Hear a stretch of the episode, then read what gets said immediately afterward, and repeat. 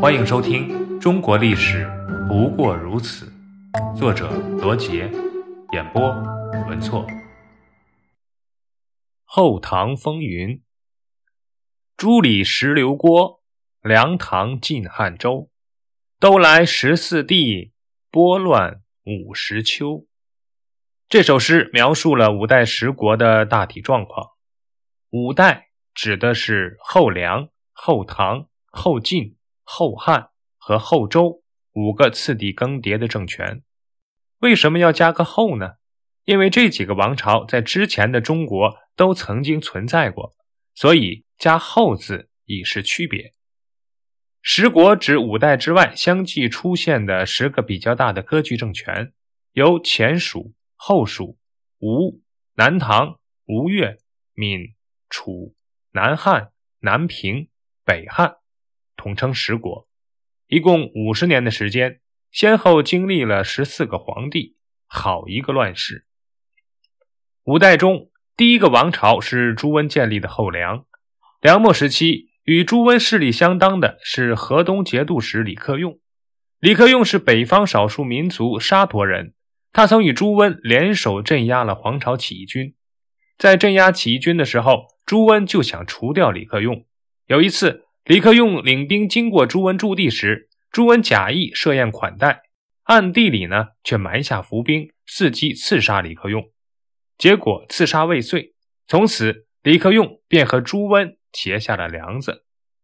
李克用临终的时候，拿出了三支箭，对儿子李存勖说：“这三支箭，一支讨伐割据幽州的刘公仁，一支击败契丹，还有一支。”用来消灭朱温。李克用病逝后，二十三岁的李存勖接任河东节度使。后来朱温篡唐称帝，李存勖是坚决不肯向朱温的后梁政权称臣，与后梁形成了对峙的局面。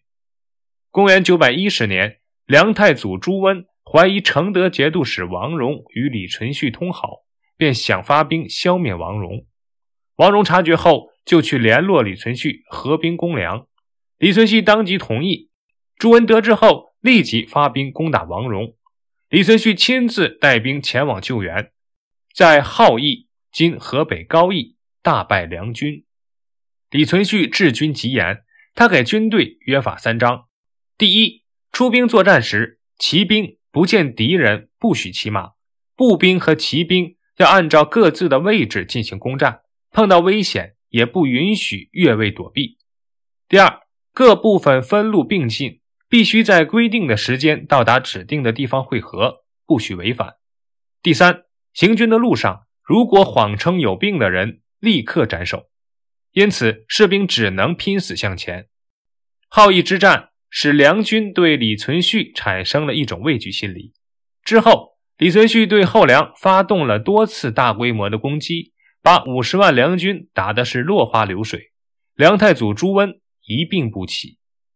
公元九百一十二年，朱温被他的儿子朱友珪所杀，梁氏内乱频生，后梁政权一天比一天衰落。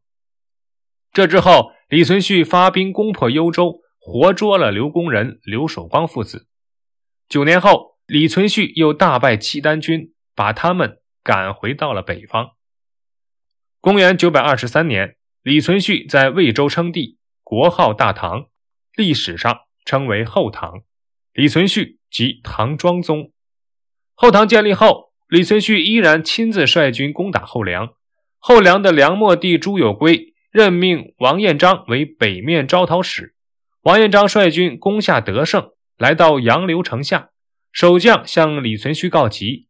李存勖赶到了杨柳城，见梁军防卫森严。便准备在亳州东岸筑城，保卫渡口的安全，使运州与黄河北部唐军相连，从而分散梁军的兵力。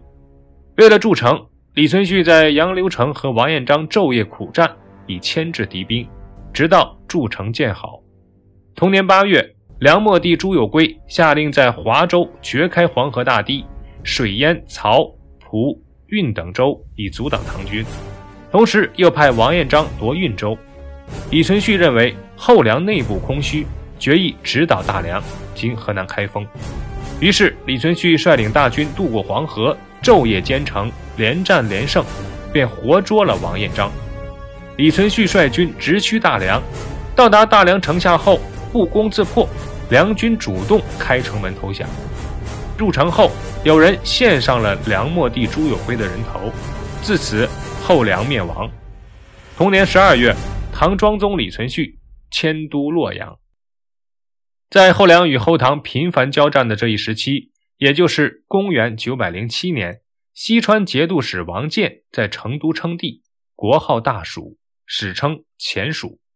公元九百一十八年，王建死，太子王衍继位，为蜀后主。蜀国国势本就衰弱，唐庄宗李存勖借故派使者出使蜀国，顺便了解了蜀国的内情。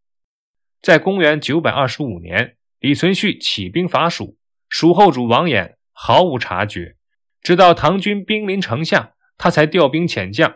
结果派出将士，败的败，是降的降，王衍只好奉上了投降书。这场战争从开始到结束。唐军只用了七十天的时间，这之后，不少割据的势力归附后唐，自此后唐达到了全盛时期。但是，认为大功告成的李存勖也从此开始了奢靡无度的生活。他经常叫灵官和宦官去掠夺民间女子，抢回来供他享乐。朱温在唐朝末年消除了宦官，作为唐庄宗的李存勖。又把逃散在各地的唐朝宦官召集回宫，把宦官当做自己的心腹。宦官给他出点子，把天下财富分为外府和内府。外府作为国家的费用，内府供他私人开支和赏赐之用。结果外府常常空虚，不够支出，而内府的财物却堆积如山。而李存勖却不拿出来犒劳为他卖命打天下的军士们，而且。他还猜忌功臣，不但不信任、不重用，还迫害了不少开国的元勋。可以说，李存勖是一个不折不扣的、只会打江山而不会治天下的昏庸皇帝。档案四十五：开封城、后梁、后晋、后汉、后周，还有北宋的都城开封城遗址。位于今河南开封市，中心为皇城，即宫殿所在地。第二重为里城，主要用作商业和居民区，也是官署、寺观等建筑的集中区。最外一重为外城，也称罗城。